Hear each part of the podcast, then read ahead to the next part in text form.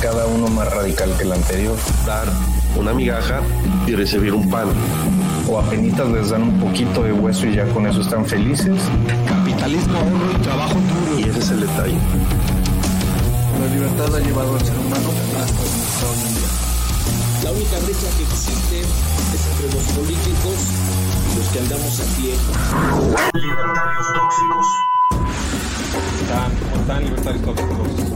Soy Mike de Libertarios, esto es Libertarios Tóxicos, su podcast de los domingos de debates libertarios. Eh, Luis, ¿cómo estás? Excelente, un gusto estar aquí. Muy bien, pues el, el tema de hoy eh, anda muy, muy de moda y hay muchas maneras de, de abordarlo.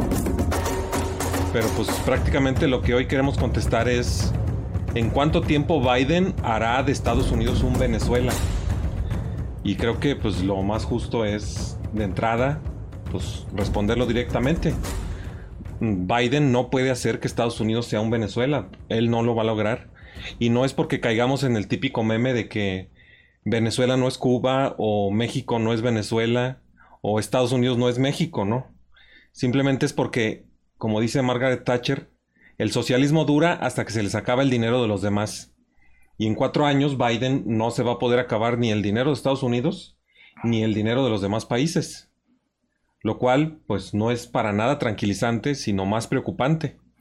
Y hoy vamos a tratar de explicarles por qué, por qué lo pensamos. Bueno, y también sumado a lo anterior es que el presidente demócrata no tiene una mayoría en el Senado o en la legislatura de, de su partido. No fueron como México, que ya ves que pusieron todas las canicas en una sola bolsa, ¿verdad? Acá la mayoría eh, de, la, de, los legisladores son republicanos, así que tienen un fuerte contrapeso las medidas que pueda tomar el nuevo presidente de Estados Unidos. Así que muy difícil que lleguemos a ese punto de ser Venezuela.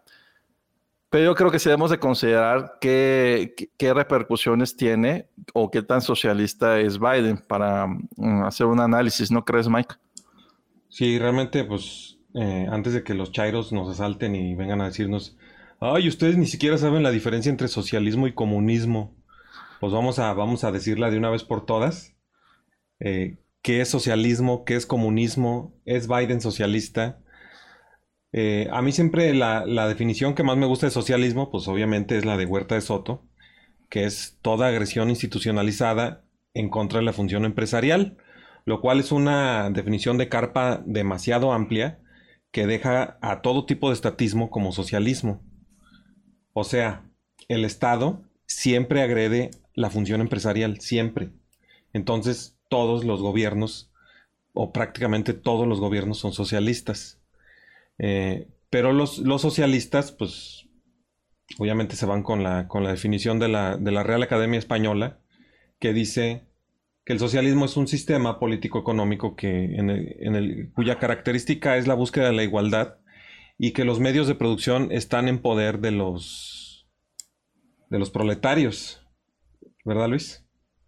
Sí, esa es, ha sido, digamos, de donde se han agarrado todas las personas que han dicho o se han burlado de que Biden es socialista. Dicen, es que allá ningún político busca apropiarse de los medios de producción, es decir, que haya empresas estatales como Comisión Federal, como Pemex, y si tú no eres de los que quiere estas empresas, tú no eres socialista, según ellos. Pero, ¿qué hay de las escuelas? ¿Qué hay de los hospitales que son de propiedad del gobierno? ¿No son empresas? Y ese es un, eh, de ahí podemos empezar a partir que la gente de los socialistas ni siquiera tiene una maldita idea de que es una empresa. Y se ponen a, a decir, no, es que no es socialista. Sí. Bueno, de entrada... Eh, Nada más deja todavía, sin que pasemos a lo que sigue. Ah, ¿vas a, va, ¿sigues en este tema? Sí. Ah, ok, perdón. Sí, y también está la idea que tienen los socialistas que si tú no tienes medios de producción, no te tienes que preocupar por el socialismo. Es decir, que si tú tienes eh, tu casa, tu automóvil, tu, todo lo que todos tus muebles no son medios de producción para ellos. Es que estos, esta gente jamás ha visto a las señoras poner su puesto de gorditas, al viejo que sale en el, en el carro y se pone de Uber o se pone de Rappi o no han visto a esa gente que usa sus computadoras no solamente para el Facebook, sino también para vender en línea y todo se convierte en cierto momento en un medio de producción, cosa que no se puede hacer en ningún país socialista. La gente no puede salir a poner sus tienditas o a vender allá afuera, allá en Cuba, porque está prohibido, o en Corea del Norte.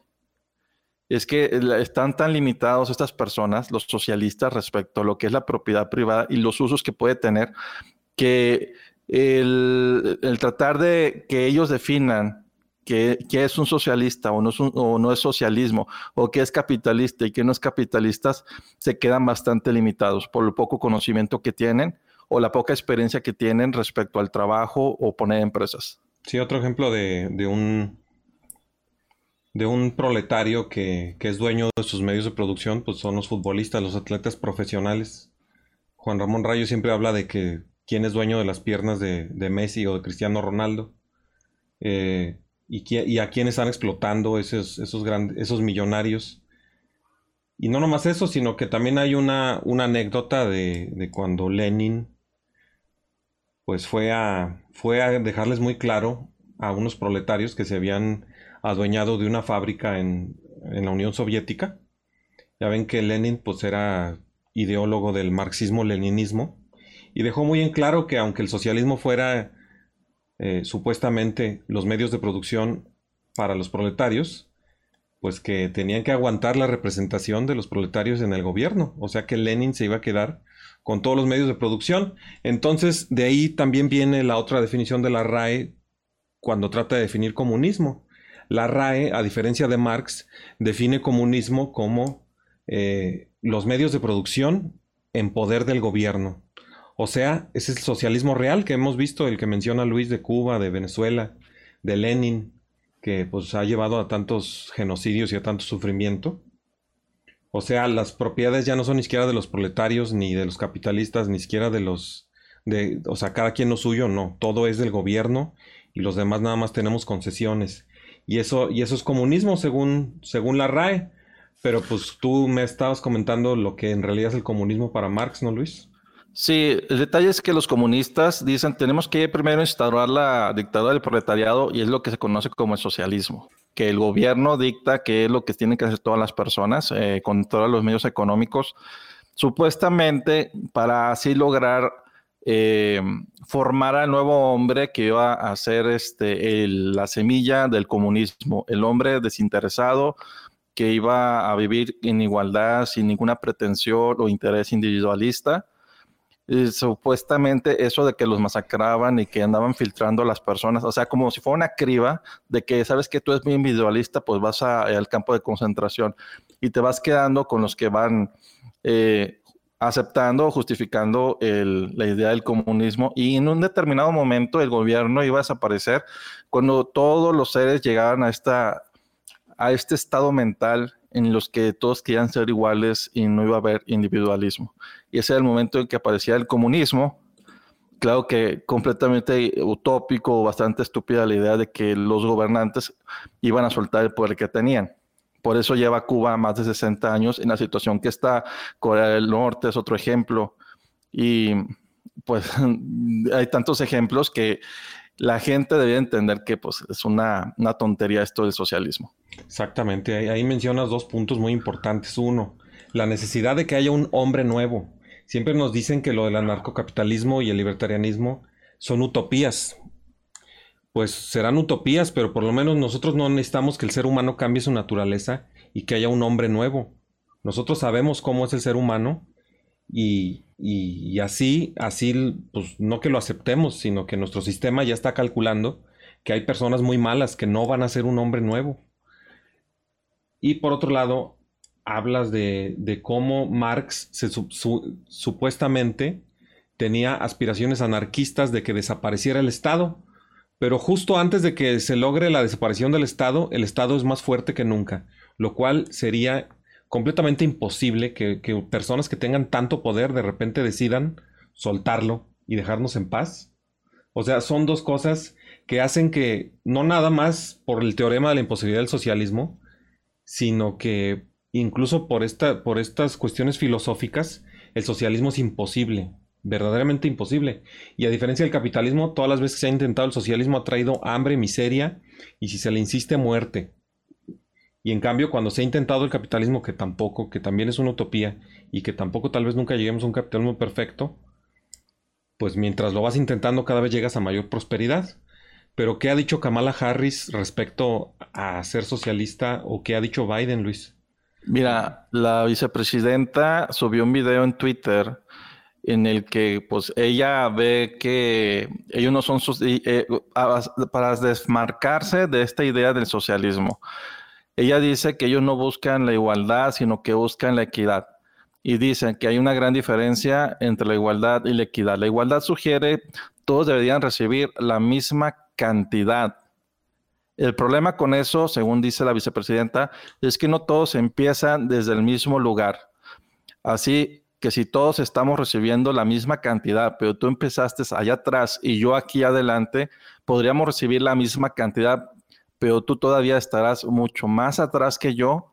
Esto se trata acerca de darle a la gente los recursos y el respaldo que necesita, de tal manera que todos puedan estar al mismo nivel y luego competir en igualdad de condiciones. El trato equitativo significa que todos acabamos en el mismo lugar o en el mismo punto de partida.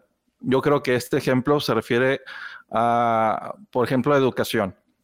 Si una persona nace donde una familia que no tiene los recursos para proporcionarle una educación de calidad, pues dice, es que el gobierno debe de intervenir ahí para facilitarle la educación a esta persona y cuando salga, a, cuando llegue a cierta edad, no sé, los 18 años o más adelante, pueda competir con aquellas personas en las cuales sus padres sí le pudieron pagar una educación. Esa es la, teoría que tienen eh, pues podemos decir, el Partido Demócrata de respecto a, la equidad. Supuestamente ellos no buscan la igualdad, o sea, que las personas tengan lo mismo, sino que empiecen donde mismo. Bueno, tenemos un comentario. Aram Nieto nos dice, Biden no es socialista, pero es un caballo de Troya del movimiento progresista socialista. Pues sí, o sea, pensamos igual que tú, Aram, pero estamos tratando como de como de desenmarañar mucho todos estos misterios por los cuales pues la gente, mm, los chairos los atacan y estamos tratando como de explicar, de desmenuzarlo muy bien para, para, para ver, a ver a ver qué va a pasar realmente, qué podemos esperar. Eh, otra pregunta. Ah, dime. Sí, no, pues sí, que la pregunta. Ah, no, o, déjame comentar este respecto a esto de la equidad, la idea que tiene la vicepresidenta y muchos, muchas personas de izquierda dicen, pues no estamos pidiendo que nos den las mismas cosas, no queremos que nos den una casa, no queremos que nos den eh, un automóvil o que nos den, pues cosas así. Dicen, nosotros queremos educación y servicio de salud para que la gente pobre no sea ese un impedimento para poder salir adelante en la vida. Suena, suena bastante bien la idea. De hecho, hasta Milton Friedman dice, pues sí, estoy a favor de una educación, o sea, que el gobierno financie la educación, aunque sea, pero mejor con vouchers escolares, para que ellos elijan en dónde quieren estudiar. Aquí el detalle que, que, en lo que estamos nosotros en contra es que esta situación pone en desventaja, o podemos decir, afecta a terceros, porque esa búsqueda de equidad pues, significa que unas personas solamente por su, por decir, de, porque les va bien en sus negocios o le va bien en su trabajo, pues va a tener que ser obligada a pagar impuestos para, ayudar a los demás a tener las mismas, las mismas eh, oportunidades de educación. Pero tampoco quiere decir porque ellos van a la escuela les va a ir bien. Hay gente que, que recibe estos recursos y realmente pues no los, no los aprovecha para nada. Por aquí, por dar un ejemplo, en México, ¿cuánta gente no ha recibido educación y se gradúa de, no sé, sociología, filosofía y no terminan consiguiendo un trabajo de lo que estudiaron? Y hay infinidad de carreras que están en la misma situación. Entonces, tú al poner dinero para que estudien, no garantizas que ellos van a, salir adelante por ellos mismos y no más lograste quitarle recursos a las personas para que ciertas personas se dieran un gusto personal. Incluso las familias que tienen dinero, no porque lo tengan, sus hijos van a, van a ser unas eminencias y van a ser ricos. En muchos casos, y yo voy aquí a citar al propio Marx, a Lenin, a Stalin, a Fidel Castro, al Che Guevara. Son ejemplos de, que son hijos de familias ricas y vean dónde terminaron y lo que terminaron haciendo. Por no enseñarles el valor del trabajo, no enseñarles el sacrificio que significa el, pues la vida real, ¿verdad? Todo se convirtió para ellos una búsqueda de esta de poder y, y terminaron viviendo a costa de todos los demás y provocando muertes. Entonces, no quiere decir que tú por darle a las personas las mismas oportunidades, pues van a salir adelante. A muchas personas las privaste de sus recursos y no hay garantía de que esto fuera a ser benéfico. Sí, bueno, otra pregunta es, ¿ha funcionado alguna vez algún tipo de socialismo en la Unión Soviética, en China, en los países nórdicos, en Argentina, en México, en Cuba o en Venezuela? Pues eh, esa, esa, esa pregunta sí nos hace darnos cuenta de que no nada más hay que hacer una distinción como te exigen los chairos entre comunismo y socialismo, la cual espero que ya haya quedado clara con todo lo que dijimos, este, sino que también hay una diferencia con la socialdemocracia, incluso hay una diferencia histórica. Eh, cuando estaba el marxismo-leninismo y estaba Stalin y estaba la Segunda Guerra Mundial, los países nórdicos ya estaban ejercitándose en la búsqueda de la socialdemocracia y a pesar de que todos los tipos de socialismo, incluido la socialdemocracia, entran en la definición de Huerta de Soto de socialismo, sí tienen raíces históricas diferentes. Los socialdemócratas estaban en contra del marxismo-leninismo y estaban en contra de, dejarse absorber por la Unión Soviética y del avance del comunismo en el, mundo. Entonces, sí son distintos. Entonces no es justo que en partidos como Morena, o en partidos como el Partido Socialista Único de Venezuela, o el partido, mm, ¿cuál otro se las da de socialdemócrata? En el PRI, o, cualquier otro que diga que es socialdemócrata, haya metidos marxistas leninistas como Yetko Polevsky, como, como el güey ese, ¿cómo se llama el presidente de ahorita de Morena que ya lo quitaron? El que quería que el INEGI entrara a las casas y que quería que... Me acuerdo que se apellidaba Cuellar, pero no me acuerdo ah, Sí. Alfonso Ramírez Cuellar. Es que ya como ya va a ser totalmente irrelevante porque ya por fin lo van a quitar de presidente de Morena. Ojalá que también eso deje en la irrelevancia el marxismo, el leninismo y el comunismo de las alas más, más, más radicales de Morena. O sea, no es justo que, que se las den al mismo tiempo de socialdemócratas y de comunistas, siendo que históricamente tampoco es lo mismo. Pero ellos, ellos son los que quieren meter esa confusión. O sea, cuando un chairo te pregunta la diferencia entre comunismo y socialismo, el que tiene una pinche, el que tiene una empanada en la cabeza y una chaqueta mental es él, no tú. No te dejes, este, pues, que te digan eso, o sea. Fíjate, eh, Mike, y yo creo que la diferencia entre eh, la idea esta del, marxismo y la socialdemocracia reside en este, esta idea del estado de bienestar, que también está dentro de las ideas marxistas, de que el gobierno te debe proveer de todo. Pero a diferencia de los marxistas, los socialdemócratas están más a favor de de la propiedad privada, pero que esté regulada y que ésta siga los intereses de supuestamente la mayoría o de la sociedad, con, estas, con estas ideas de que los emprendimientos deben tener eh, ideas sociales o la búsqueda de lo social sobre las ganancias y todas estas ideas que tienen pues, gente que no ha puesto un negocio cree que la gente va, a invertir para el beneficio de la sociedad y no para obtener beneficios propios, pero bueno. Entonces, con esto se van, de que, ¿sabes que Yo sí quiero empresas, pero quiero un estado de bienestar fuerte, pesado, así como el, el, el modelo nórdico que dicen algunos que tiene 75% de impuestos a los ricos, o sea, y también se ponen en ese plan de que, pues, si tú eres rico, tienes que pagar más que los demás, y uno se pone a pensarlo de una... De, lo, cual no es parte del modelo nórdico, ¿eh? Allá los, los, impuestos son regresivos, no progresivos. Exacto, exacto. O sea que tampoco están muy informados de cómo está el modelo nórdico. Eh, los impuestos tienen que ver mucho al consumo de las personas, no a las empresas, porque si fuera a las empresas, ¿quién loco iría a invertir en esos países sabiendo que va a perder dinero? Nadie lo haría. Entonces, el, modelo de ellos se basa en ponerle impuesto al consumo a todas las personas. El que iba allá y consuma allá, pues, está pagando el modelo. Y nomás para hacerte un comentario, el problema que tiene ahorita el modelo eh, nórdico es que necesita que haya más personas pagando impuestos porque la las personas pues hacen grandes de edad y van a estar van a tener que cubrirles una pensión, las medicinas, porque también como gente mayor tiene gastos más fuertes de medicinas. Entonces, la primera ministra de Noruega les dijo que ya tenían que tener las mujeres por lo menos dos hijos, porque en 10 años el modelo se les agota. No va a haber gente que pueda estar manteniendo eh, este nivel de gastos que va cada vez aumentando más. Entonces, ese es otro de los problemas que tiene este modelo supuestamente exitoso. Requiere que haya más gente pagando impuestos de, los, de la gente que la recibe. No por nada tuvieron este, esta migración masiva de gente de países árabes que no le está funcionando también ahorita, pero el, el, sistema socialista siempre requiere que haya un nivel mayor de gente produciendo que la que hay recibiendo.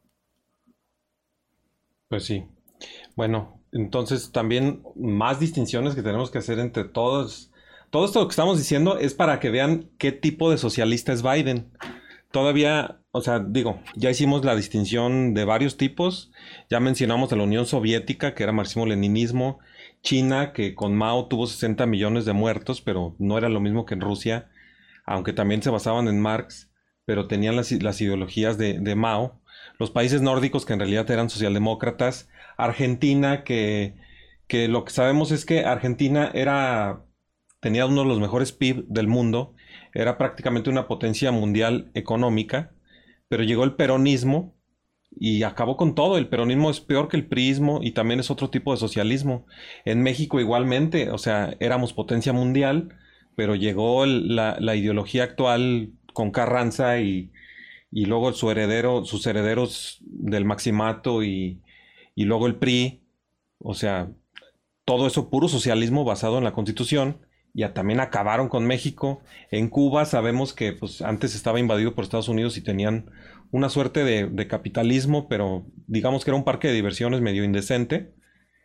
Pero pues por lo menos había todo lo que está ahorita construido en Cuba, lo construyeron desde antes de que invadieran Cuba los comunistas. Y desde ahí Cuba se congeló y Venezuela ni se diga, tiene la más famosa crisis humanitaria desde hace más de 10 años. O sea, pero aún así tenemos que hacer la distinción entre el socialismo internacionalista y el castrochavismo o socialismo del siglo XXI. Si se fijan, los dos son socialismos. Ninguno de los dos dice que es comunismo. Bueno, Castro se dice que era comunismo, pero, pero sí hay diferencia entre ellos. ¿Qué onda? ¿Qué onda, Luis?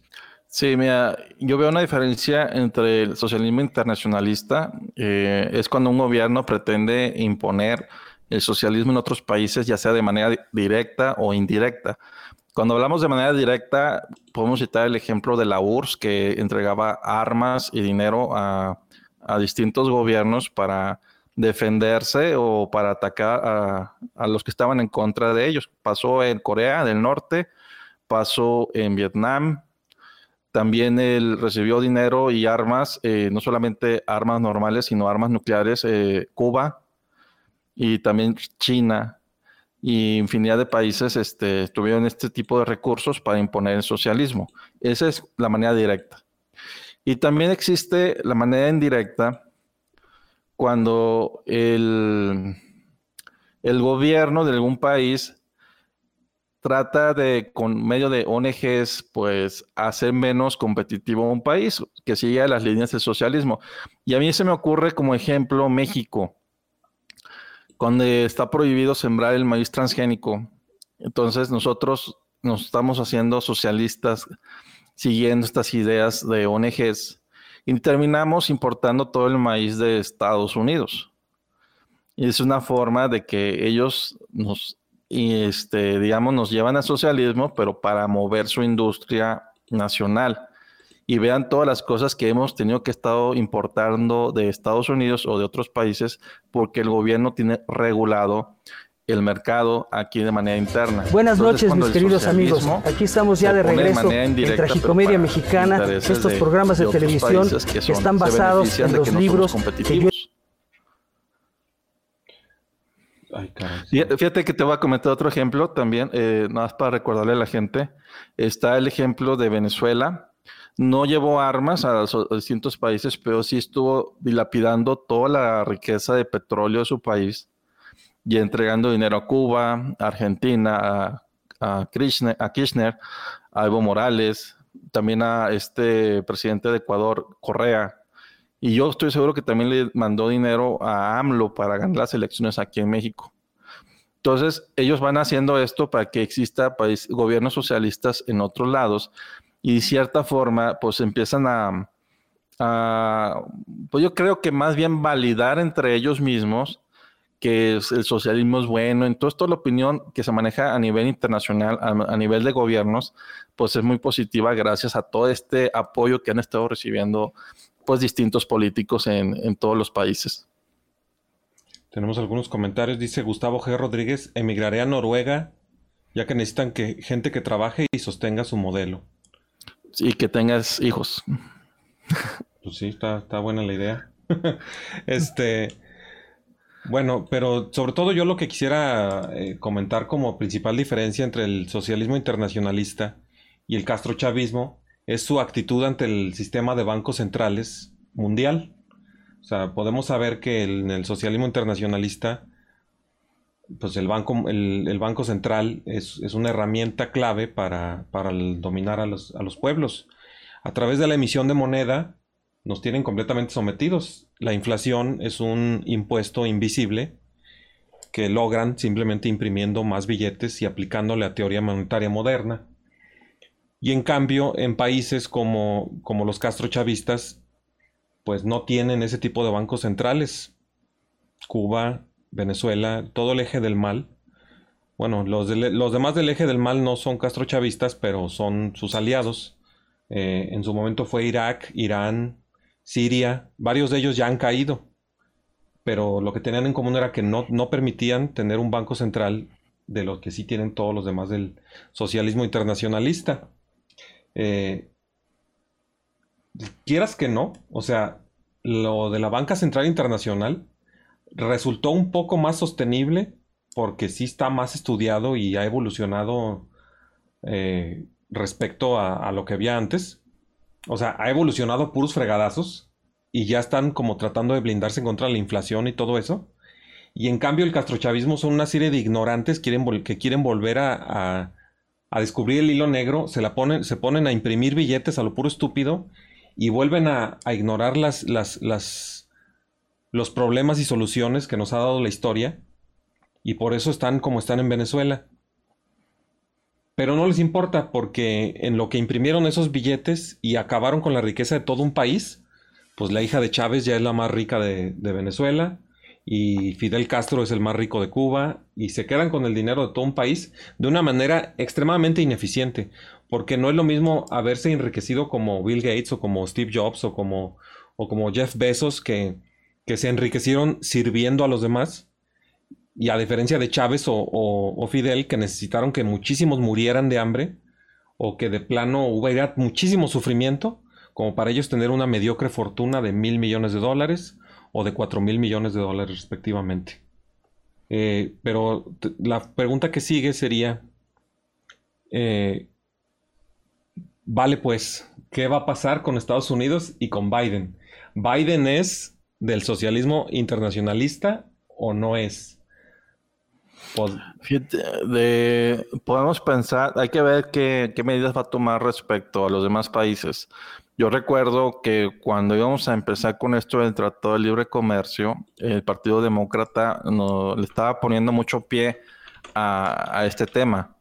Estaba pensado que iniciara el Tratado de Libre Comercio en el año de 1992, pero toda, este, pues estaban haciendo mucho trabajo, mucho cabildeo los sindicatos ahí en, en Estados Unidos para que no hubiera este Tratado de Libre Comercio y también lo estaban tratando con los políticos de izquierda de aquí de México. Entonces, por ello se pospuso hasta 1994 el TLC. Es decir, que el Partido Demócrata tiene una idea de beneficiar sindicatos, de mantenerles protegidos de la competencia. Es un tanto parecido a lo que hace lo que hizo Donald Trump con en su gestión de de facilitarle las cosas a las empresas, de, bueno, más bien con Obama. Yo creo que el ejemplo sería Obama. Obama recibió dinero les entregó dinero a las armadoras cuando estaban en un periodo de crisis. Si no, si no me equivoco, eh, sí, sí, recibió el dinero en ese periodo. ¿Sí te acuerdas, Mike? No, fíjate que eso no me acuerdo. No sé, no. Bueno, usaban el gobierno para defender este, estos trabajos de los sindicatos, como dar otro ejemplo, sería como si aquí en México AMLO está tratando de sacar adelante a Comisión Federal y a Pemex por los sindicatos. Entonces tienen mucho eso en común, proteger a estos grupos de interés de los sindicatos, los trabajadores, y solamente lo van a lograr prohibiendo el libre comercio o limitándolo para que esos sectores no tengan por qué competir con las demás naciones. Es lo que yo he notado de los demócratas, que son proteccionistas, pero no de empresas, sino de sindicatos. Así es. Y bueno, a lo mejor también está un poco confuso que haya mencionado al, al socialismo internacionalista porque se va a confundir con la internacional socialista. O sea, la internacional socialista es un conjunto de partidos políticos mundial pero el Partido Demócrata no es de la Internacional Socialista. Pero pues ya conspiranoicamente, o sea, más bien eso es lo que yo considero socialismo internacionalista, ni siquiera la Internacional Socialista, sino en sí la presencia de los bancos centrales en, los países. Y bueno, pues la, pregunta que sigue, que tendríamos que contestar, sería... Eh, así, no, no tenemos comentarios, perdón. ¿Cómo es posible que, por ejemplo, en Estados, digo, en México, el socialismo lleva 100 años y no se acaba? Esa es una buena pregunta. Fíjate que yo considero que no se acaba porque no tenemos un socialismo pleno eh, eh, o al 100% como Cuba o como Corea del Norte. Igual que estos países, eh, Cuba tuvo que permitir la entrada de, la inversión extranjera en hoteles para tener ingresos. Y vive de las remesas también. La misma situación tiene México, pero no tan severa como la de Cuba. También tiene este, este detalle de las remesas. Mucha gente que no encuentra trabajo o que no está de acuerdo a sus expectativas, pues se va a buscar algo mejor en Estados Unidos y esos ingresos ya sabemos todos que son superiores a los ingresos petroleros que tiene el gobierno. Esa es una de las, de las fuentes de riqueza de México. También tenemos una industria privada, no muy fuerte, pero sí tenemos este, lugares importantes como Monterrey, Querétaro, Guanajuato, pues todos los, casi todos los, los estados que están ahorita en, en conflicto con esto del pacto federalista, que se quieren salir para tener más recursos, son los que generan más riqueza en México. Y el socialismo que tenemos, mm, yo creo que ha, logrado sobrevivir gracias a ir este, cribándose a través de los años. Déjame te explico cómo el, en los años 70 pues creció mucho la, la participación del gobierno en la economía gracias al petróleo y empezaron a crear empresas y mucha gente estaba trabajando en esas empresas. Pero cuando el, petróleo dejó de poder mantener el gobierno, lo que hizo después fue privatizarse las empresas porque no las podían mantener.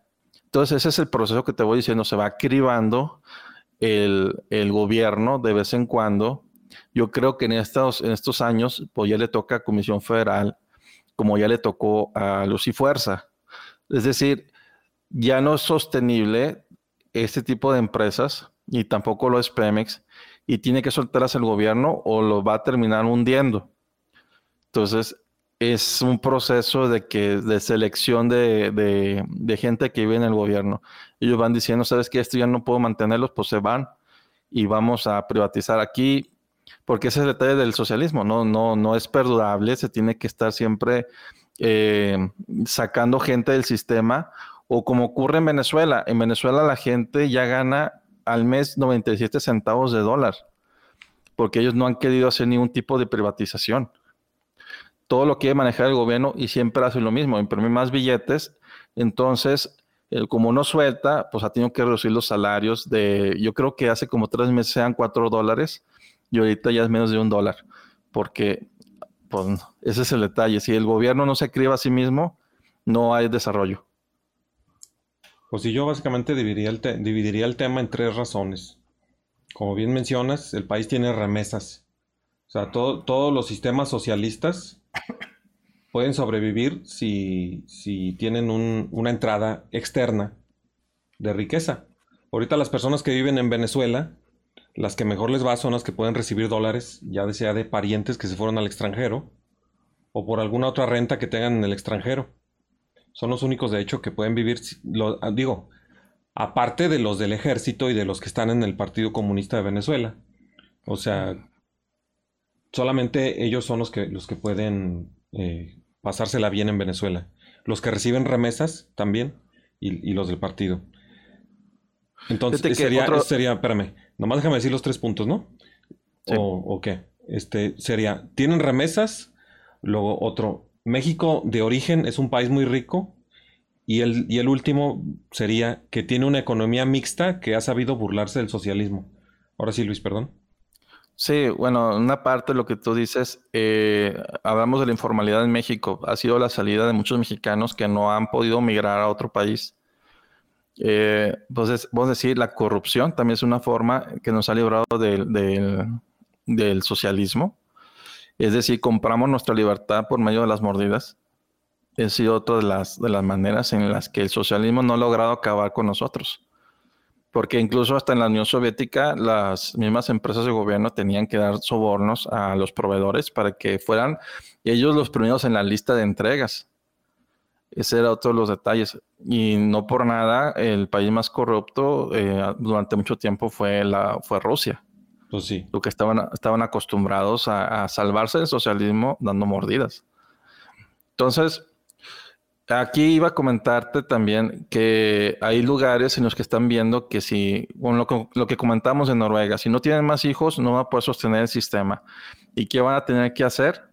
O meten más gente de fuera, más migrantes, o van a tener que recortar sus prestaciones. Y lo mismo está pasando en todos los países de Europa que siguieron este sistema de la socialdemocracia, que es el mismo que tiene Biden o el Partido Demócrata de Estados Unidos. Bueno, entonces pues hay que poner, hay que, hay que poner atención a esos, a esos tres puntos. México era un país muy rico de origen, así como Estados Unidos es un país muchísimo más rico de origen. Tienen como origen todo el liberalismo, ellos fueron la cuna del capitalismo como lo conocemos ahora, y se enriquecieron enormemente antes de ser imperialistas, y son un país muy rico de origen, mucho más que México, donde lleva 100 años el socialismo. Eh, tiene una economía mixta México, que ha sabido burlarse del socialismo. O sea, no nada más que sea una economía mixta donde el socialismo no se lleva a cabo bien, sino que justo como dice Luis, somos capaces de sobornar, somos capaces de eludir impuestos, somos capaces de burlarnos de la supuesta autoridad y de no tomarnos muy en serio las tonterías nacionalistas, sino que usarlas nada más como de burla. Y así deberíamos de seguir siendo, no tenemos que ser fanáticos. Me pregunto si los de Estados Unidos también tendrán esa irreverencia que ayuda a defenderse en contra del socialismo, pero de cualquier modo, con los primeras dos les alcanza. Bueno, todavía me faltó decir la, segunda. Tiene remesas México y por eso ha sobrevivido el socialismo 100 años.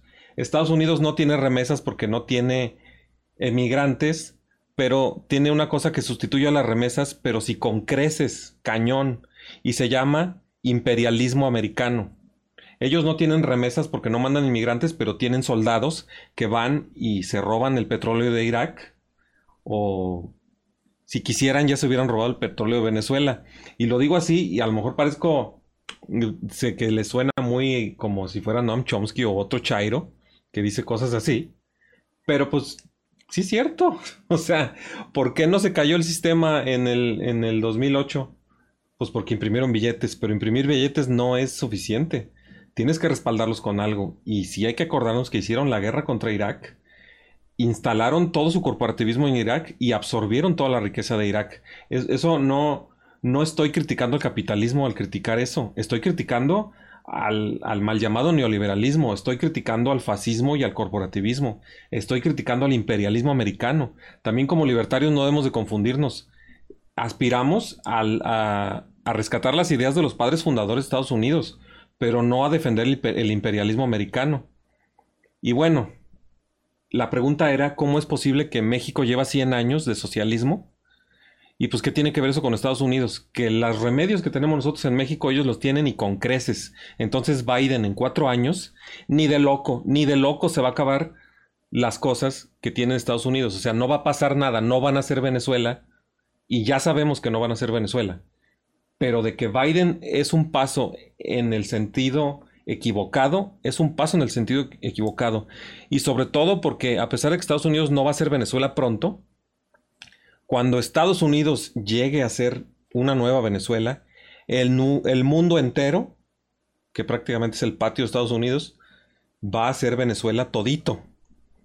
Y el, bueno, eso o el imperio americano ya habrá sido sustituido por otro imperio, o ya habremos llegado a otro sistema, a lo mejor los libertarios tenemos éxito y logramos que llegue a ANCAP antes de que pase eso, o a lo mejor se sustituye por otro país. Y pues básicamente, para mí ya, ya es todo el tema. No sé si quieras dar otro comentario, Luis, ya para... Pues no sé si podemos tocar eh, cómo le va a afectar esto a México, la elección de Biden. Pues échale. Sí, yo lo que veo, como ya hemos comentado al comienzo, Biden va a tener contrapeso en la legislatura de los republicanos. Y aquí el detalle es que no se vayan a poner de acuerdo en limitar el libre comercio que tenemos con, Estados Unidos, porque tú te acordarás, Mike, que los agricultores querían que hubiera un límite a las importaciones de México, pero que los, los comerciantes de Estados Unidos dijeron que ni siquiera se les ocurriera porque iba a haber un problema con los precios de la comida. Entonces, eh, sí hay intereses de, sí pueden coincidir en algunas cosas los demócratas y los republicanos y tiene que ver con limitar el libre comercio. Puede ser también que quieran beneficiar a los sindicatos de Estados Unidos y eso podría tener consecuencias de pues limitar la entrada, la migración a, a los mexicanos. No olvidemos que con quienes construyeron las jaulas y la primera cerca fueron los demócratas con este Primero, el muro que había lo hizo este Clinton, si no me equivoco, y esta medida de poner a los niños en jaulas allá en, los controles fronterizos fue de Obama. No, no quiero decir que fue Obama el que lo dijo, sino si fue su administración el que tomó estas medidas. Entonces puede haber un problema para la migración eh, eh, en general. Y déjenme les digo que Trump a pesar de que andaba constantemente hablando de construir muros, fue uno de los presidentes que permitió más la migración legal. O sea, la gente que iba con sus papeles a trabajar encontró trabajo en Estados Unidos. Lo que estaban limitando era la migración ilegal. Es decir, acá no, eh, pues sí, estábamos bien con Trump, aunque era su discurso bastante de, de hacia los mexicanos pero les dio más trabajo que los demás. Y podemos decir hasta los trató mejor. Pero con, el Partido Demócrata ahora como presidente, no sé si vaya a ser igual. Pues sí, la verdad es que, pues yo no sé, realmente yo creo que, mm, que el cambio para México también es un cambio de alianzas. Se supone que Biden era amigo de, de Calderón y en sí los Calderón tienen muchos nexos con, con el cártel de los Clinton. Pero pues no podemos esperar así como que... O sea, dijo hasta el menso ese de, ese de Pitorreo que, que hay una, una, gran mezcla porque eh, Trump era supuestamente un, un, de republicanos de derecha y se lleva mucho con Andrés Manuel López Obrador, que es de izquierda de México. Y, y al mismo tiempo, pues lo que dijiste de la política migratoria y todo, es una gran revoltura. Creo que no vamos a ver un cambio tan grande, a menos que sea cierto que cuando a Estados Unidos le da una gripita, a México le da una pulmonía.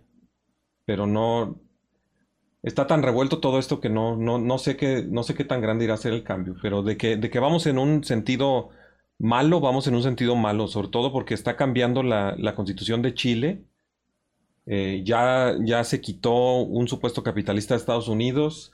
Aquí en México nos gobierna López Obrador. O sea, estamos en, una parte difícil en la lucha por la libertad y, los que ahorita nos quedemos, pues nos estamos quedando las vacas flacas y, y, gracias por acompañarnos realmente, porque pues aquí estamos luchando por la libertad.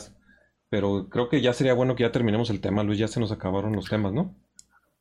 Sí, fíjate, iba a comentar que una de las, de las preocupaciones que había dentro de los empresarios respecto a Biden o del Partido Demócrata es que éste ganara y fuera a subir los impuestos que les había bajado Trump.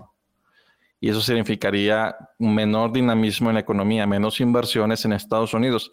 Y como todos saben, si ellos tienen menos eh, inversión, va a haber menos empleos, va a haber menos consumo, y las, las exportaciones de México pues se verían disminuidas. Sería otro de los aspectos que nos podría afectar.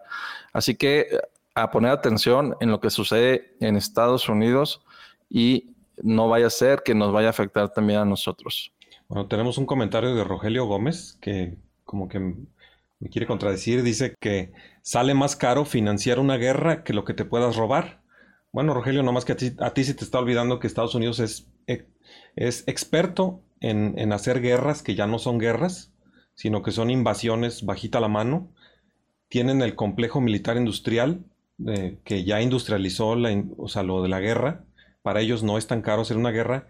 Y de todas maneras, todo su presupuesto ya lo tenían destinado a ser ocho veces más grande que cualquiera del, que el segundo lugar en, en la cantidad de gasto militar del mundo. Y pues habría, habría, ojalá nos pudieras poner algunos datos en el grupo o algo, porque a mí se me hace que no, a mí se me hace que sí roban más que lo caro que les sale la guerra. Ellos de todas maneras gastan en bases militares y de todas maneras gastan en todo eso, así que les, les sale, les sale mejor estarse robando. Eh, si no, pues qué chiste tiene ser, ser imperialista o tener un imperio. Uh, yo estaba viendo los números de la guerra de Irak y por lo menos este, la última vez que los vi, pues iba perdiendo dinero el, gobierno americano. O sea, no era, no era rentable. Pero aquí hay que pensar que no solamente está el interés de sacar dinero de aquel gobierno, sino también está el interés de los fabricantes de armas, de todas esas personas de la industria militar que se benefician de que el gobierno gaste en eso. Y no nomás, no, o sea, no nomás a la hora de vender las armas, sino a la hora de dejar instaladas las industrias. O sea, dejas instaladas unas industrias con unos monopolios y prácticamente te estás adueñando de un mercado nuevo para que, el, para que tus corporaciones pues queden bien acomodadas. Sí, o sea que el gobierno también se usa como un medio para que ciertas personas hagan negocios, como en este caso el de las armas. Y, y además, o sea, no tiene límite. Todavía ahorita lo que, lo que se robaron en Irak no es como si se hubieran robado un tesoro. Se robaron un capital, una, un, una cosa que les está produciendo, un activo. Y esos activos todavía le están dando rentas. Eso es lo que se robaron de Irak. Una cosa que todavía está produciendo y no va a dejar de producir nunca. O sea que no, ¿Sabes qué? Yo me pregunto si estaba considerado que iban a hacer esto del, fracking y iban a obtener más petróleo de esta forma que del, petróleo que le compran otros países. Ya ves que eh, Estados Unidos se volvió autosuficiente en, su producción, ¿verdad? Sí, pero dicen que es un mito lo de la autosuficiencia de Estados Unidos a través del fracking, porque el fracking se supone que no es eh, suficientemente eficiente ni energéticamente ni económicamente, sino que vive de subsidios. O sea, ah. se gasta más en eh, cada barril que lo que le sacas a cada barril por ¿Y sabes quién está a favor del fracking? ¿Quién? Biden. ¿Tampoco sí? Sí.